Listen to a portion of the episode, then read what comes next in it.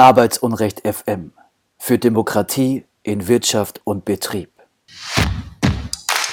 Johanniter, Rassisten im Rettungswagen. Sixt, Landesarbeitsgericht bestätigt Behinderung der Betriebsratsarbeit. Borbet, statt Schreiner und Partner jetzt Wirtschaftskanzlei Seitz. SPD und Grüne gegen Vermögensabgabe. Inflationsabgabe, kaum jemand erwartet Zahlung. ThyssenKrupp Duisburg, Tod eines Leiharbeiters. Gibt es Arbeiter dritter Klasse in Deutschland? Kann man von industriellem Rassismus reden? Ich spreche in dieser Sendung mit dem Duisburger IG Baugewerkschafter Süleyman Gürcan.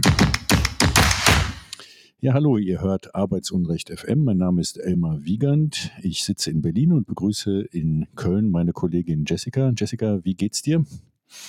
Hallo, geht großartig. Ja, ich freue mich auf die äh, neue Sendung.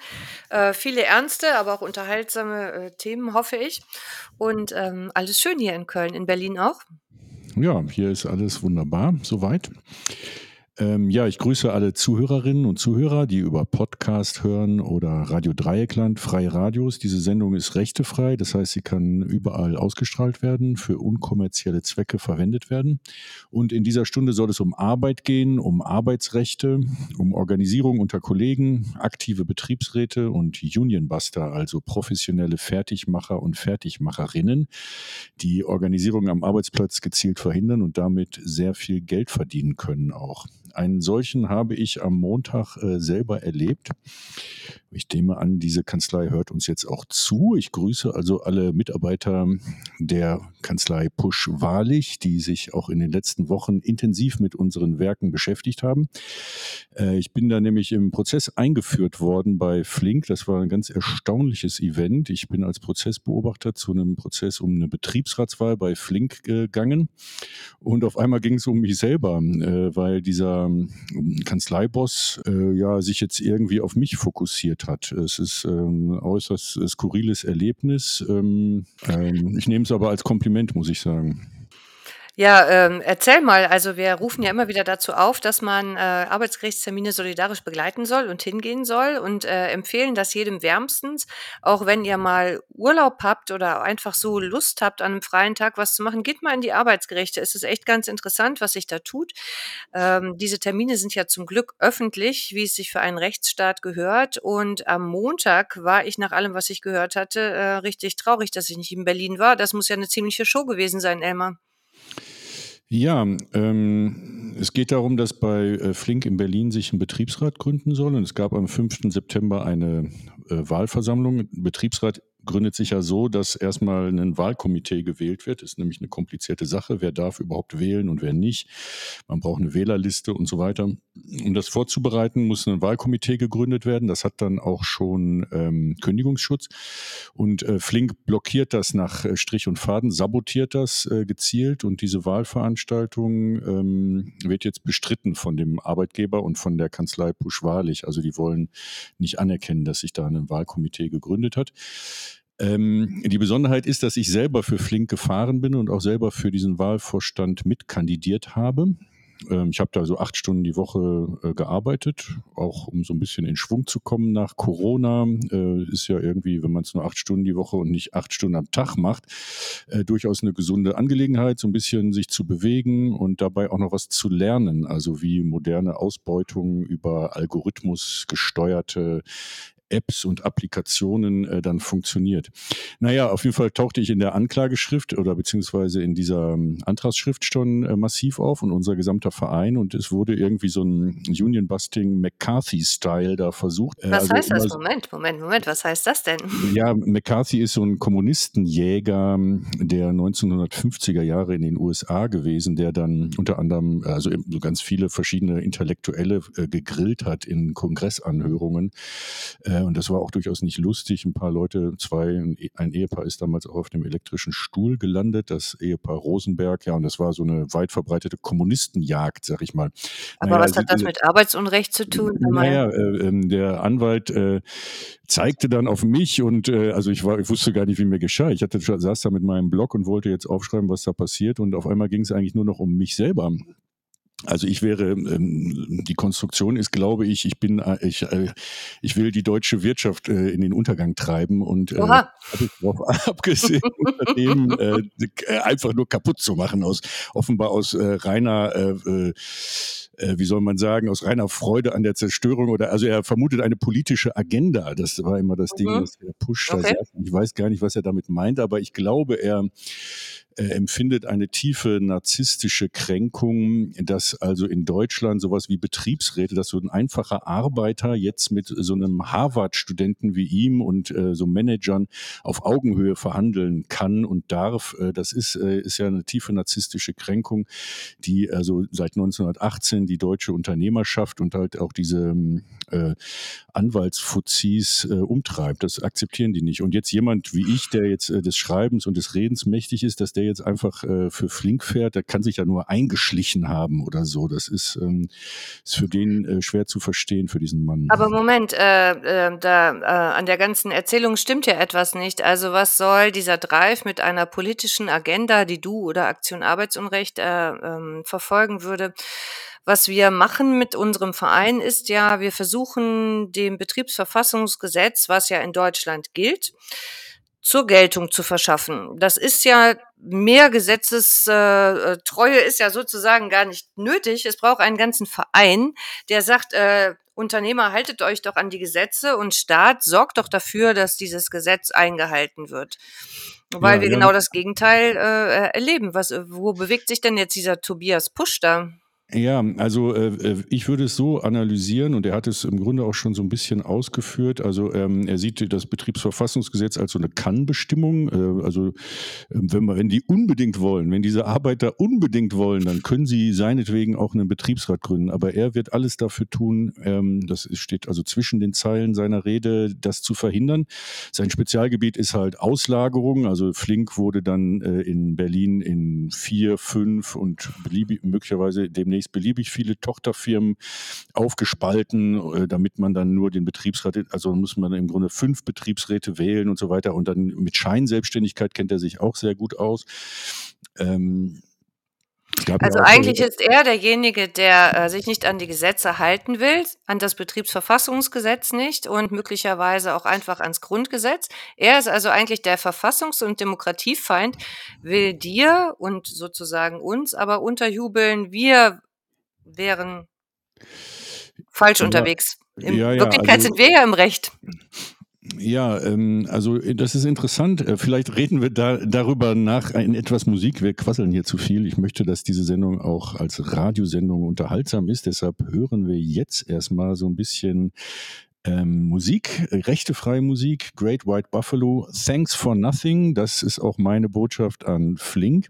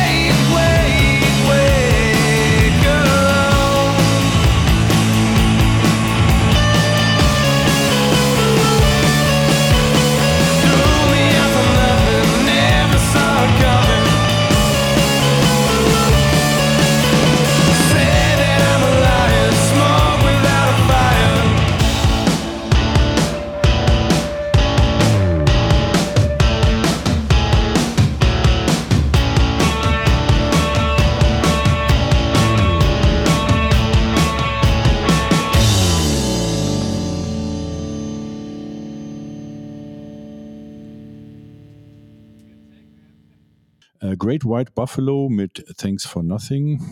Wunderbare rechte freie Musik. Ja, Jessica, lass uns noch ein bisschen über äh, Tobias Push reden Ja. und äh, dieses Verfahren. Ähm, ja, wir müssen uns überlegen, wie wir damit umgehen. Ähm, er scheint die Sache sehr ernst zu nehmen, auch sehr persönlich. Er ist eigentlich vollkommen aus der Rolle gefallen, würde ich sagen. Ähm, und ich fand es äh, peinlich. Ich weiß nicht, ich bin noch nicht so lange in Berlin. Ich weiß nicht, wie die Berliner Arbeitsgerichtsbarkeit da tickt, aber was er da versucht, ist ja im Grunde eine Art Gesinnungsjustiz. Also Ja, jemand, der hört sich so äh, an.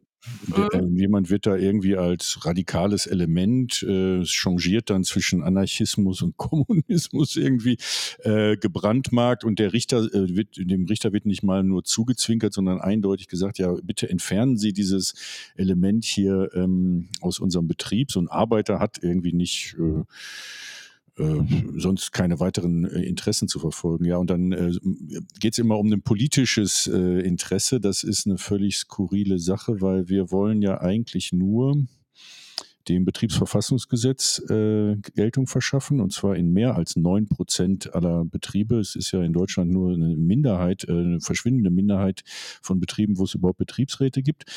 Äh, wir wollen dem Recht zu, zur Durchsetzung verhelfen und wir wollen auch solche Typen wie ähm, Push wahrlich äh, das Geschäft vermiesen und manche von denen gehören meines Erachtens auch ins Gefängnis. Unbedingt.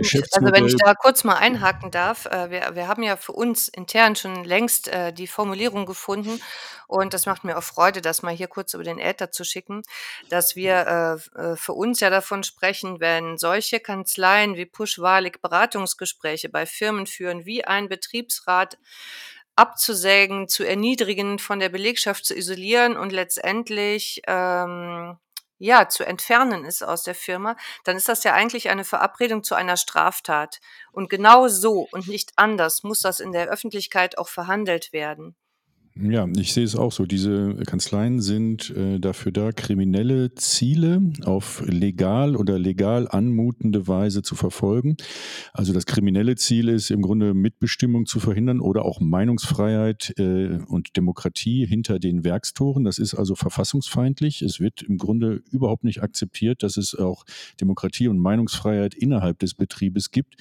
Äh, der, das Betriebsverfassungsgesetz gilt bei diesen Leuten als ein Betriebsunfall der deutschen Geschichte oder als ein Relikt des Kalten Krieges oder so. Und das, äh, wenn es nach diesen Leuten geht, äh, wird das auch äh, keinen Bestand haben.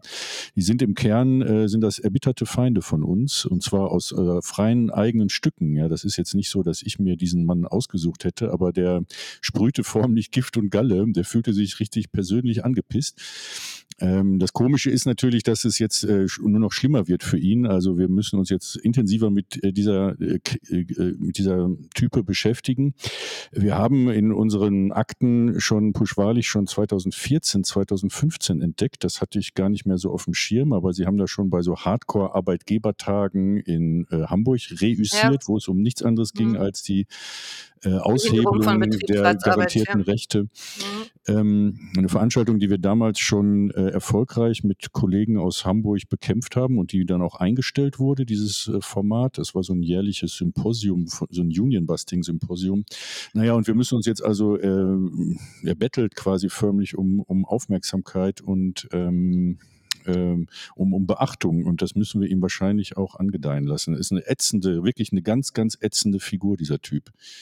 Ich möchte bei der Gelegenheit dann gleich mal äh, unsere Hörer darauf aufmerksam machen, wie diese Dinge laufen. Diese Union-Busting-Kanzleien haben überhaupt kein Interesse, die Fälle zu deeskalieren. Und zwar einfach aus dem Grund, wenn die einmal einen Mandanten wie Flink beispielsweise gefunden haben, ist das für die ja eine Melkkuh, die die einfach immer weiter ausnehmen können.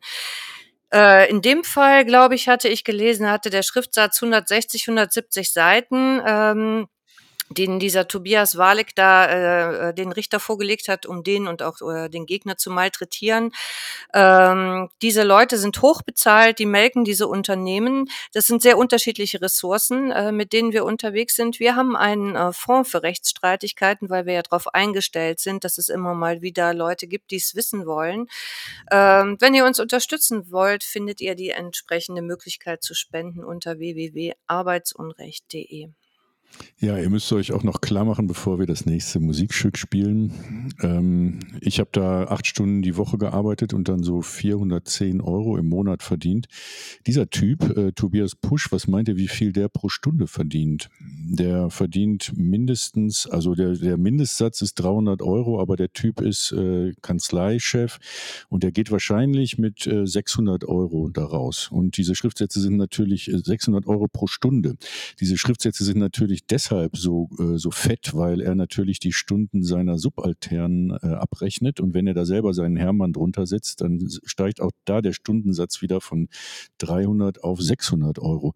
Äh, das geht in die Tausende, was der da ähm, verdient und er kennt auch keine Verwandten und macht keine Gefangenen. Also diese Leute schädigen auch die Firma dann, ja, wieder besseres Wissen. Es geht dann im Grunde nur noch um äh, Puschwalig und ihre, ihre Strategie ähm, und das Unternehmen selber hat da eigentlich gar nichts mehr groß zu kamellen anscheinend. Der ist also nicht nur so, sozusagen der Jurist, sondern auch der Stratege und der äh, macht diese ganze Union-Busting-Strategie äh, federführend. Wir wollen uns in zwei Wochen äh, genauer mit äh, Flink und den Lieferdiensten beschäftigen. Äh, jetzt ist auch mal genug mit äh, ähm, Herrn Pusch. So viel Ehre wollen wir ihm jetzt hier auch nicht angedeihen lassen. Wir haben einen interessanten, wichtigen Gesprächspartner in der Leitung mit Süleyman und gleich kommen ja deine Union-Busting-News, Jessica. Ja, mehr kriminelle Unternehmer. Wie bitte? Noch mehr kriminelle Unternehmer und Unternehmerinnen. Genau. Ja, wir sind hier ähm, örtlich getrennt und nur durchs Internet verbunden. Deshalb gibt es immer so eine Latenz. Da höre ich manchmal nicht, was du sagst. Ähm, ich spiele noch ein Musikstück und dann kommen Union Busting News mit Jessica Reisner. One, two, a one. Well, I'm going go to the mountain top and I'm gonna see everything they got. Every sound that's here every time I can. Well, I'm going to go to the mountain top and I'm gonna see everything they got. Hear every sound that's here every time I can. Well, I got a bookshelf full of words that no one has ever heard. And the TV screaming at me, well, telling me how to be. But when I look around my town, well, it's nothing but a big old frown. It's not as simple as the people on the TV make it out to be. Well, I'ma go to the mountain top and I'm gonna see everything they got. Hear every sound, I see every time I can. I'm going to the mountain top and I'm gonna see everything they got. Hear every sound, I see every time I can. Well, I met a man along my way. Well, he taught me how to pray. And the teacher teaching me. Well, there's no God but you and me. and the father working hard. that's Das war Klitus Gatschott mit Mountain Top. Ihr hört Arbeitsunrecht FM. Und jetzt kommt meine Kollegin Jessica Reisner mit Union Busting News. Bist du bereit, Jessica? Aber sowas von. Union Busting News. Arbeitsunrecht in Deutschland mit Jessica Reisner. Köln. Die Leitung der Johanniter Unfallhilfe in Köln-Mühlheim feuerte den Notfallsanitäter Guido. Er hatte zuvor Führungskräfte über rassistische Ausfälle von Kolleginnen und Kollegen informiert. Bei den Beschäftigten der Johanniter Unfallhilfe in Köln scheint es normal zu sein, Witze über angeblich besonders wehleidige Menschen aus südlichen Ländern zu machen. Die Rede ist unter anderem von ausgedachten Leidensbezeichnungen wie Morbus Bosporus oder Morbus Mediterraneus. Aus Worten können jedoch sehr schnell Taten werden.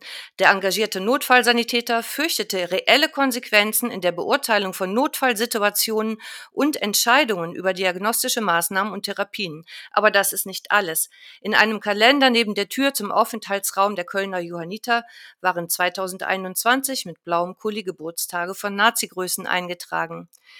Guido hielt sich an die üblichen Meldewege und informierte seine Vorgesetzten im Sommer 2021. Die Kolleginnen und Kollegen bei der Johanniter Unfallhilfe e.V. in Köln-Mühlheim hatten daraufhin nichts Besseres zu tun, als Unterschriften gegen Guido zu sammeln.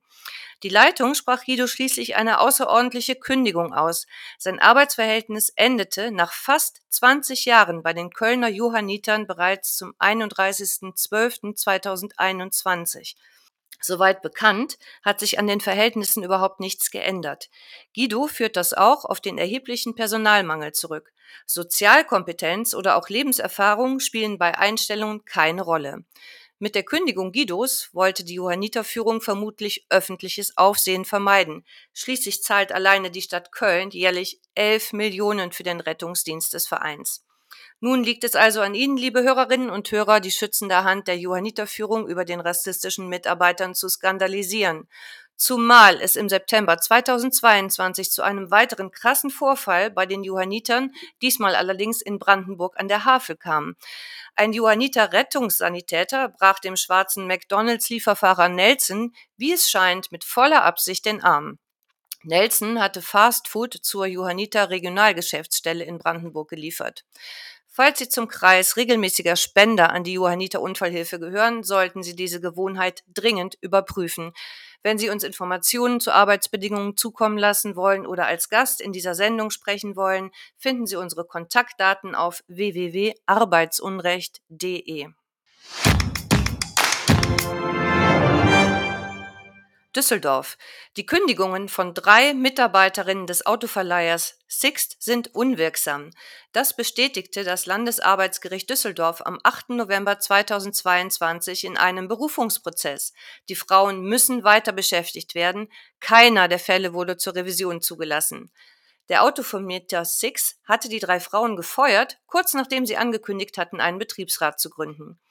Den Frauen waren, teils von Personalchefin Katharina Reichenberger persönlich, Abfindungen von bis zu 150.000 Euro angeboten worden. Trotz Ablehnung solcher Zahlungen argumentierte Sixt vor dem Landesarbeitsgericht Düsseldorf, die Frauen hätten die Betriebsratswahl nur angestoßen, um Abfindungen zu kassieren. Was soll das für ein Plan sein? fragte der Vorsitzende Richter Alexander Schneider denn auch den Six-Geschäftsführer Dirk Hünten und attestierte ihm, die Vorwürfe gegen die drei Frauen grenzten fast an Wahn. Da Sixt-Anwalt Holger Thomas zuvor erklärt hatte, für die Autovermietung komme nur eine Beendigung der Arbeitsverhältnisse in Frage, warnte der Vorsitzende Richter Alexander Schneider die Firma auch gleich vor weiteren Schikanen. Er wertete das Handeln des Unternehmens darüber hinaus als Behinderung der Betriebsratsarbeit. Chapeau. Behinderung der Betriebsratsarbeit ist nämlich eine Straftat. Die Gewerkschaft Verdi hatte deshalb in dieser Sache auch einen Strafantrag gestellt. Die zuständige Staatsanwaltschaft hat den Strafantrag jedoch mit der Formalie abgelehnt, dass er mehr als drei Monate nach dem Ereignistag gestellt worden sei. Ernüchternd findet auch Gewerkschaftssekretär Özay Tarim. Man hat den Eindruck, die Staatsanwaltschaft hat nur einen Vorwand gesucht.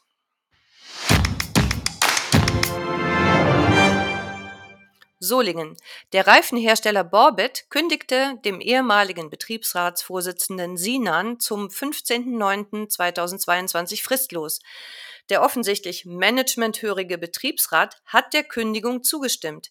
Bis 2020 hatte es einen aktiven Betriebsrat unter Sinans Vorsitz gegeben. Dann konnte Borbet mit Hilfe der Kanzlei Schreiner und Partner die Auflösung des Betriebsrates und damit Neuwahlen erzwingen. Sinan und sein Gremium mussten sich in den Jahren ihrer Amtszeit permanente Angriffe erwehren.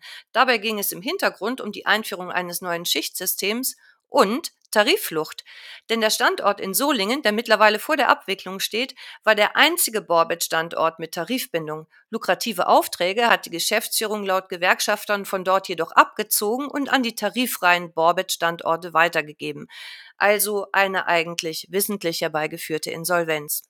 Mit den Neuwahlen verlor Sinan den Vorsitz. Die Güteverhandlung zu seiner Kündigung am 2.11.2022 endete ohne Ergebnis. Die Hauptverhandlung findet, wenn überhaupt, im Januar 2023 statt. Sollte es den Betrieb in Solingen dann überhaupt noch geben. Beim Entschuldigung, individualrechtlichen Arbeitsrecht setzt Borbet mittlerweile auf die Wirtschaftskanzlei Seitz aus Köln. Seitz entwickelt sich auch zu einem Schwergewicht in Sachen Unionbusting. Anwälte der Kanzlei versuchten im Sommer 2022 den Streik der Uniklinikbeschäftigten in Bonn per einstweiliger Verfügung zu stoppen. Zum Glück blieben sie erfolglos. 2017 betrieb Seitz für Esprit Unionbusting und zwar in Braunschweig. Hier begleiteten sie den Versuch, die Betriebsratsvorsitzende zu feuern. Auch hier scheiterten die Seitz-Anwälte. Allerdings gehört Scheitern zum Geschäft von Unionbustern. Es geht schließlich einfach darum, so viele Arbeitsgerichtsverfahren wie möglich zu initiieren. Hamburg. Auf eine Anfrage der Linken teilte der Hamburger Senat mit, dass in den vergangenen zwei Jahren 33 Verfahren gegen die Geschäftsführung des Zoo Hagenbeck eingeleitet wurden. In drei Fällen ermittelt die Staatsanwaltschaft wegen, der, wegen des Vorwurfs der Behinderung der Betriebsratsarbeit und wegen Betrugs im Zusammenhang mit Kurzarbeitergeld. Verantwortlich für diese Bilanz ist Geschäftsführer Dirk Albrecht. Die Aktion gegen Arbeitsunrecht begrüßt die Anfrage der Linken in Hamburg sehr. Unseriöses und kriminelles Vorgehen gegen gesetzlich verbriefte Mitbestimmungsrechte können gar nicht oft genug benannt und nachgefragt werden. Interessant wäre auch zu wissen, wie viele Verfahren Dirk Albrecht seinerseits gegen Beschäftigte, Betriebsratsmitglieder und den Betriebsrat als Gremium losgetreten hat.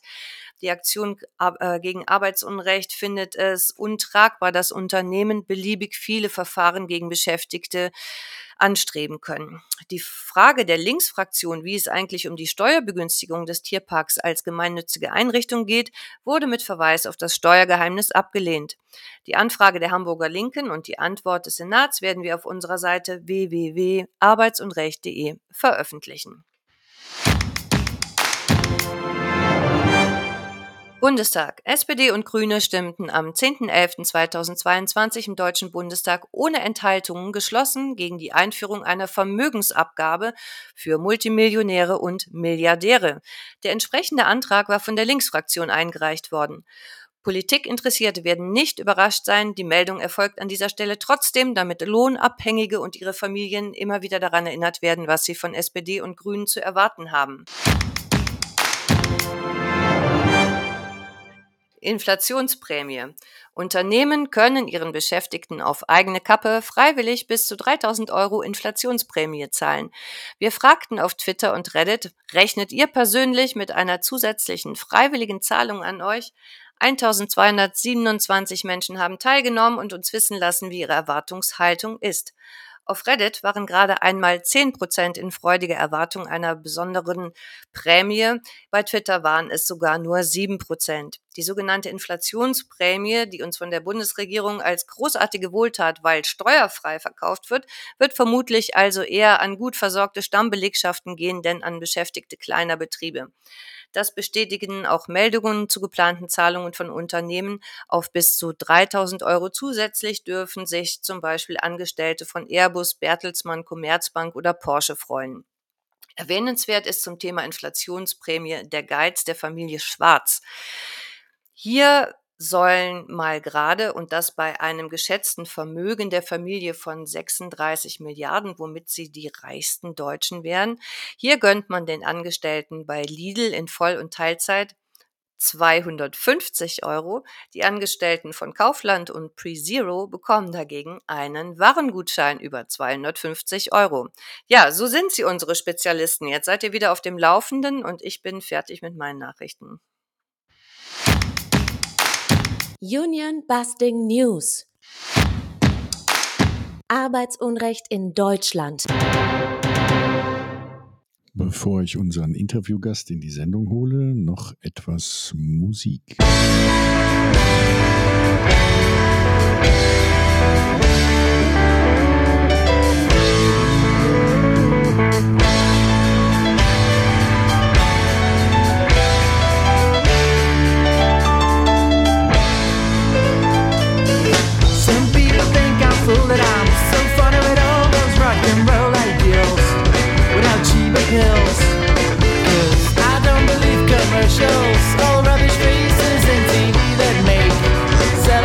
of faith.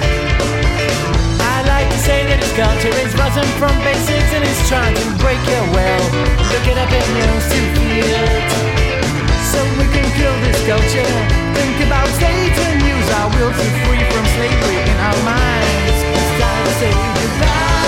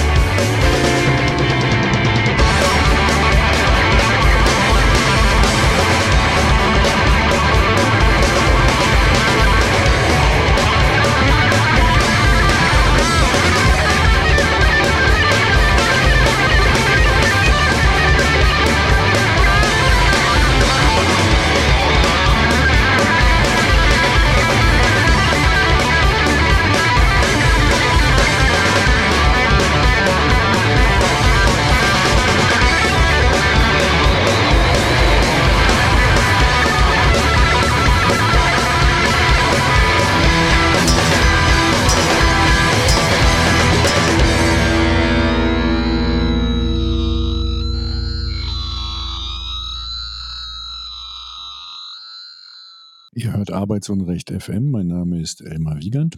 Ich begrüße jetzt Süleyman Gürcan in der Sendung. Hallo Süleyman, kannst du uns hören? Ja, hallo Elmar. Schön, dass du ähm, die Zeit gefunden hast. Mm, Am 5 14. Oktober wurde der 26-jährige Arbeiter Refat S. bei ThyssenKrupp in Duisburg als vermisst gemeldet. Seine Leiche wurde erst nach drei Tagen polizeilicher Suche am 17. Oktober 2022 in einem Schlackebecken aufgefunden. Am 23. Oktober zogen 500 bis 1000 Menschen, manche sprechen auch von bis zu 2000 Menschen in einem Protestmarsch zum ThyssenKrupp-Gelände in Duisburg, größtenteils Mitglieder der bulgarisch-türkischen Community, der Refat angehörte. Sie fordern lück lückenlose Aufklärung des Falls und fürchten eine Vertuschung der möglichen Todesumstände. Ähm, Süleyman, du bist Gewerkschafter der IG Bau in Duisburg. In der IG BAU sind Arbeiter von Subunternehmen in der Industriereinigung und anderer Gewerke organisiert, so auch du. Du arbeitest selbst über eine Werkvertragsfirma für ThyssenKrupp, also für das betreffende Werk. Und äh, dort äh, in der Werkvertragsfirma bist du auch im Betriebsrat. Süleyman ist auch Vorsitzender der ATIF. Das ist eine Föderation türkischer Arbeitervereine in Deutschland. Nicht nur irgendeine, sondern die älteste dieser Vereine. Ähm, ja, wie ist der Kollege Refat S. bei ThyssenKrupp zu Tode gekommen? Was weiß man heute? Ja, ja, hallo, guten Abend erstmal. Äh, von Rifat Süleyman wurde auch viel erzählt worden, viel geschrieben worden. Das, äh, das bekannte Fall, also was ich auch von Kollegen gehört habe, weil ich arbeite auch sehr viel, viel mit vielen bulgarischen Kollegen, auch die in Rifat kennen. Äh, es sollte äh, diese Woche, äh, wo, tot gefunden worden. Also dem, wo er angefangen, vor drei Tagen hat er angefangen zu arbeiten bei diesem Firma, wo er angemeldet und wurde er verleiht äh, in, in ein, eine andere äh, Werksvertragsfirma. Und dann in dem Tag sollte er zusammenarbeiten und um 9 Uhr, er sollte in LKW Pause machen. Und dann der, der LKW-Fahrer auch gleichzeitig äh, seine äh, äh, äh, Verantwortliche äh, wollte äh, schauen, ob, ob der mit Pause fertig ist, dass, dass, die, äh, dass er Pause macht. Dann kommt er und sieht, dass der Süleyman nicht im Auto ist. Also der hat seine, seine Tasche, seine Jacke im Auto selber nicht. Dann hat er gesucht, nicht gefunden. Dann hat er äh, Thyssen eingeschaltet. Natürlich haben sie gesucht. Also drei Tage lang ist gesucht worden, ist nicht gefunden. Montag, wo, wo äh, seine Leiche gefunden worden, waren auch hunderte Menschen vor dem Tor, haben sie sich gesammelt und, äh, und gefordert, dass äh, Süleyman äh, gefunden werden, weil angeblich äh, die äh, TKS hat gesagt, ja, wir haben gesucht, wir haben nicht gefunden, sollt ihr draußen su- suchen, vielleicht ist er draußen irgendwo und Familie und Angehörige Wa- Was, was ist TKS? Entschuldigung, das musst du mir erklären. ThyssenKrupp-Stil, ThyssenKrupp, Ah, ThyssenKrupp-Stil. ah TKS. Ach, so. Ah, Ja, ThyssenKrupp-Stil. Das okay, ist okay. wird gesagt. Und dann haben die angeblich gesagt, äh, soll man draußen suchen und, äh, und deswegen die Familie, Angehörige und Ko Kollegen von ihm haben die vor dem Tor sich gesammelt, haben gesagt, nein, der ist in Thyssen verschwunden und soll man in Thyssen suchen und finden. In dem Tag, Abend, 18 äh, 18.15 Uhr, 15, glaube ich, so äh, 18, Viertel nach 18, äh, 6 Abend ist der äh, Leiche in, äh, in einer Schlammbecken gefunden.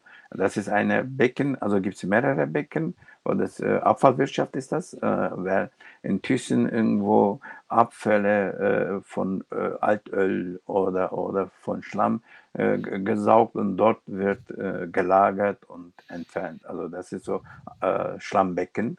Das sind so, ich, ich glaube, ungefähr fünf Meter Höhe, wo auch alle Schla Schlamm reinfallen. Und dort, äh, g- angeblich ist dort gefunden, äh, seine Leiche. Okay. Ähm, gibt es denn auch Mutmaßungen, dass da ein Mordfall vorliegt oder, äh, äh, oder was ist der Stand der Ermittlungen? Also man fällt ja nicht einfach so in so ein Becken oder kommt das vor, weil dann giftige Dämpfer aufsteigen, dass man ohnmächtig wird oder was? äh, Und, äh, Also giftige Dämpfe nicht, weil ich arbeite auch öfters da und von uns auch zehn Kollegen ungefähr arbeiten dort, also ganze äh, Betrieb in der Abfallwirtschaft. Äh, äh, die haben auch Schutzgitter und so. Und äh, da, natürlich, das ist, äh, Boden ist äh, äh, mit Altöl und so äh, verschmiert und nass und rutschig. Aber die haben so normalerweise sind diese Schutzgitter vorne stehen. Ob dem Tag Schutzgitter da waren oder nicht, das weiß ich nicht. Aber so leicht fällt man nicht rein. Also muss man ein bisschen sportlich zu sein.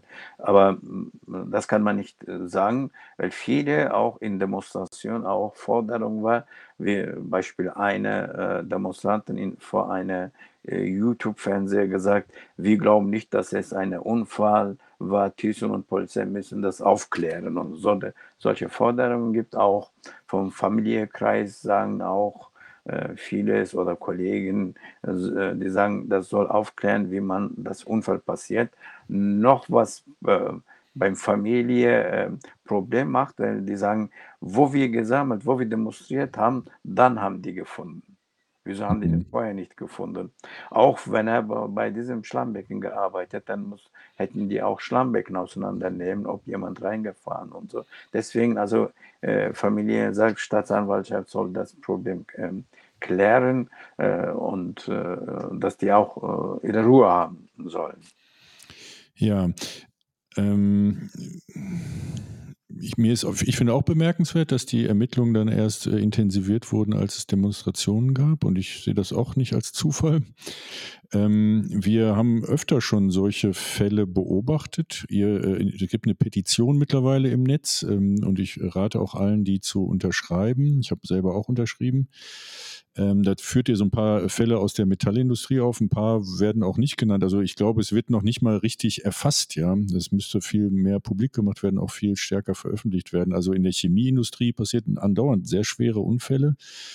Und komischerweise sind das dann immer irgendwie Bulgaren, Rumänen, also Leute aus Osteuropa. Also bei Shell in Godorf oder Wesseling oder am 21., 27. Juli 21 im Bayer Chemiepark. Da ist dann auch so eine Müllanlage explodiert, weil da irgend so ein Zeug drin war, was äh, in die Luft gegangen ist. Sechs Tote.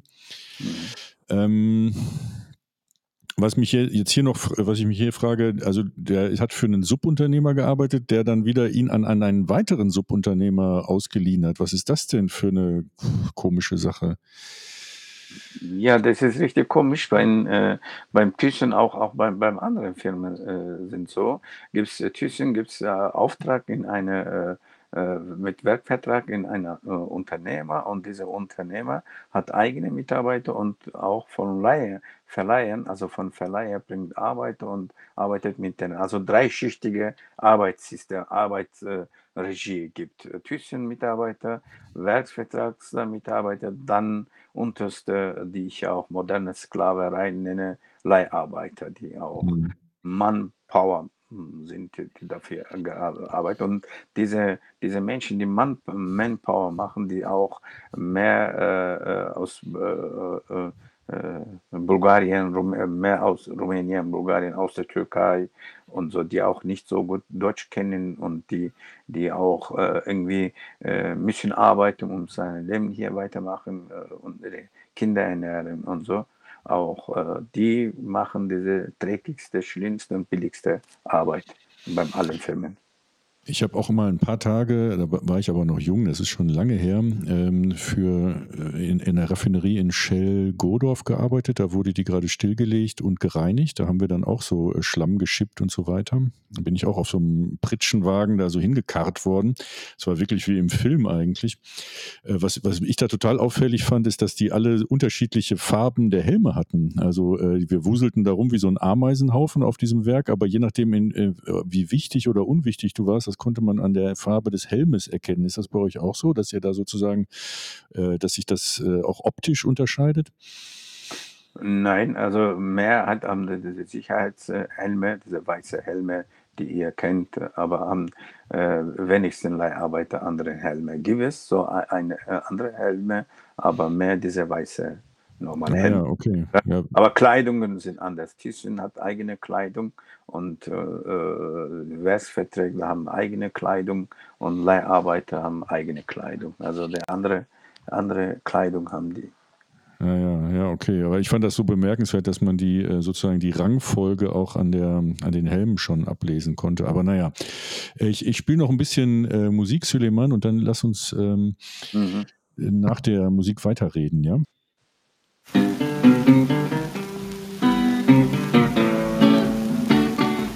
Das ist Luke Jordan und gone gal, don't you take me for no fool. I'm not gonna quit you, pretty mama, while the weather's cool. Around your back door, says honey, I'm gonna creep. As long you make those two and a half a week. Now I got a girl, she works in the white folks yard. She brings me meal like a swear, praise the Lord.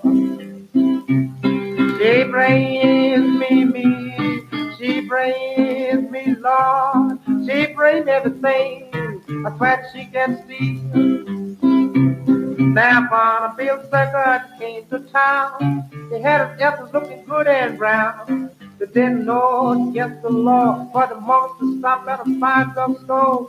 Just around the corner, just a minute too late. Another one standing there in big baggy. I'm simply wild, of course I'm a good cocaine. I call my quarter, hey, hey. She come on sniffing with a nose all sore. The doctor swore bone fell more. Says run, doctor, ring the bell. The women in the alley. I'm simply wild about my good cocaine. Now that funny man came to my house well, well that Sunday morning. The "Was my wife at home and I told she had long gone. He backed his wagon up to my door, took everything I had. He carried it back to the puncher store and I swear I did feel sad. What in the world is anyone got dealing with puncher man? Ain't got no dough, standing for show. Ja, das war Luke Jordan mit Cocaine Blues. Wir können dieses Stück hier spielen, weil es von 1927 ist, also mittlerweile rechtefrei.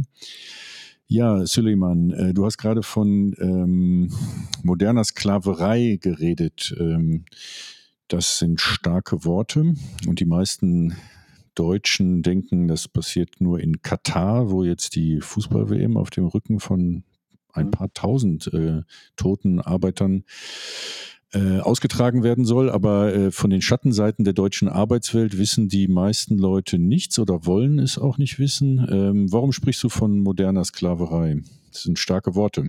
Ja, äh, weil ich komme auch von dieser modernen Sklaverei. Ich habe auch viereinhalb Jahre als äh, Leiharbeiter gearbeitet und welche Bedingungen ich gearbeitet habe, weiß ich genau. Und auch wenn ich dieses Buch ganz unten gelesen habe und äh, habe ich gedacht, das war vielleicht hinter uns, aber das Gleiche passiert jetzt immer noch besonders nach dem äh, der, äh, Arbeitnehmer äh, Freizügigkeitsgesetz, also 1. Mai 2011, diese, seit dieser Gesetz gibt in, in, in Osteuropa viele Menschen nach äh, Westeuropa gebracht oder kommen nach hierhin und die sprechen keine, äh, also normal, die beherrschen nicht so gut das Sprache und so. Daher, die werden in äh, schlimmste Bedingungen äh, beschäftigt. Da gibt es auch die äh, eine äh, Kollegin, also Gewerkschaftskollegin hat mir gesagt, gibt's, kennst du diese Arbeit, äh, Arbeiterstrich, Strich, ich gesagt, die Arbeiterstrich, ja, äh, die viele in, in verschiedenen Städten, äh, die Menschen stehen auf die, auf die, äh, auf die Straße und werden die äh, gesammelt, in, besonders beim Bau äh, arbeiten gelassen, dort mit billiger Lohn und so Tageslohn auch manchmal geprügelt worden, nicht bezahlt oder die, die Menschen, die in Industrie arbeiten, kommen mit billigster Lohn, jetzt äh, Mindestlohn 12 Euro geworden. Früher waren die mit 8 Euro, mit 9 Euro gearbeitet.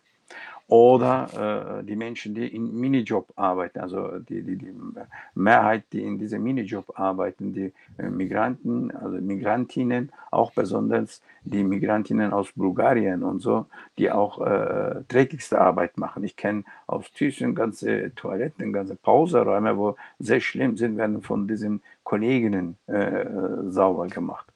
Noch was schlimm ist, was jetzt haben wir jetzt neue entdeckt, äh, die werden auch noch, noch nicht mal bezahlt. Beispiel äh, Entgeltvor, äh, Entgeltfahrt, äh, Entgeltvorzahlung Gesetz, Paragraph 2 äh, regelt, dass man, wenn Feiertage zu Hause bleiben müssen, es soll bezahlt werden. Oder äh, Paragraph 3 äh, Anspruch auf Entgeltvorzahlung im Krankheitsfall. Und die, die Kollegen, die krank sind, zu Hause bleiben müssen, die werden ihre äh, äh, krank, äh, also Entgeltvorzahlung nicht bezahlt. Feiertage mhm. nicht bezahlt. Oder die haben, die machen äh, so diese IGZ-Tarif, äh, wo 100, äh, glaube ich, 145 oder 155 Stunden im Monat heißt das, ne? ist voll, aber die Leute, die Kollegen arbeiten 200 Stunden, über 200 Stunden und diese, das Stunden ab 155 bis 200 werden in diese Arbeitszeitkonto äh, überwiesen, also und, äh, bis zu 250 Stunden diese Konten würden ausgefüllt und äh, wenn äh, Arbeitgeber irgendwie keine Arbeit hat, sagt, du nimmst deine Zeitkonto, bleibst zu Hause. Also du sparst für dich selber, dass du zu Hause bleibst. Oder wenn, äh, wenn du äh, Urlaubs brauchst oder, oder nach Abwurf wirst du, Beispiel, heute arbeitest du, morgen bleibst du zu Hause, dann wieder zwei Tage arbeiten und so. Ja, ja. Also richtig, ich meine, das, das Übel ist groß und es ist im Grunde ähm, den Leuten, die sich damit beschäftigen, auch bekannt, aber es wird im Grunde äh, nur selten auf die große Bühne gehoben. Ja, das ist, finde ich, ein Problem. Auch wo du vom Mindestlohn sprichst, auch das ist ja oftmals Augenwischerei. Da gibt es halt verschiedene Tricks, den Leuten das Geld dann wieder abzuziehen. Erstmal wird suggeriert, dass sie mit Schulden hier hinkommen, weil irgendwelche Schlepper, die halt aus Osteuropa ankarren und dann müssen die erstmal ihren, ihre äh, virtuellen Schulden abarbeiten. Dann werden die in Wohnungen gepfercht, wo dann äh, Geld abgezogen wird oder Strafen verhängt für Sachen, die sie nicht gemacht haben und so weiter. Da gibt's ja äh, zig Möglichkeiten. Ja, aber lass uns nicht, dass wir depressiv werden hier. Ähm, interessant an eurem Fall ist ja immerhin, und da gibt's so ein bisschen Hoffnung, finde ich, oder zumindest von, ich bin ja jetzt von weit weg, ähm, äh, dass da spontan mobilisiert wurde, dass da so viele Leute auf die Straße gegangen sind, ist ja bemerkenswert für, für so ein äh, träges Land wie Deutschland insbesondere. Äh, was, was meinst du, wie viele Leute waren da am 23. Oktober in Duisburg auf der Straße und wie ist es gelungen, so viele Leute zusammenzubekommen?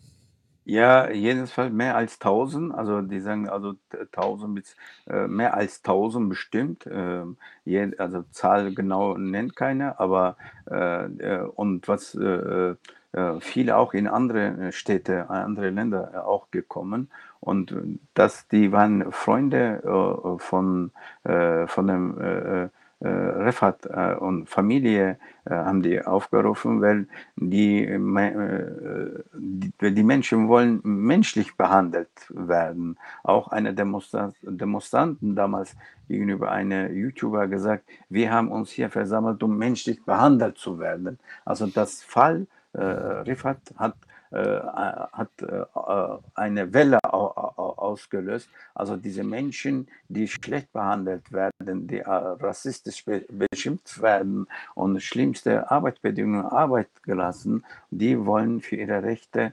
zusammenzukommen. Und da- das haben die geschafft. Motiv war, Motiv war, ich bin ein Mensch, ich will äh, gleich behandelt werden. Das ist das Motiv. Und natürlich, ich möchte das Fall von Rifat Süleyman aufgeklärt werden. Das war die Motiv, äh, aber auch äh, finde ich sehr gut. Äh, ich habe erst mal so gehört, dass so viele Kollegen aus Bulgarien zusammenhalten und zusammenkommen und zusammen demonstrieren. Das finde ich auch sehr gut. Also, äh, aber äh, musste Süleyman sterben? So, ich frage immer mich so, ne, musste Rafat, Rafat Süleyman sterben, dass die Leute, dass die äh, Bedienungen der Leiharbeiter aus Bulgarien auf die Öffentlichkeit kommen? Musste ein Mensch sterben? Das, das muss man uns alle uns fragen.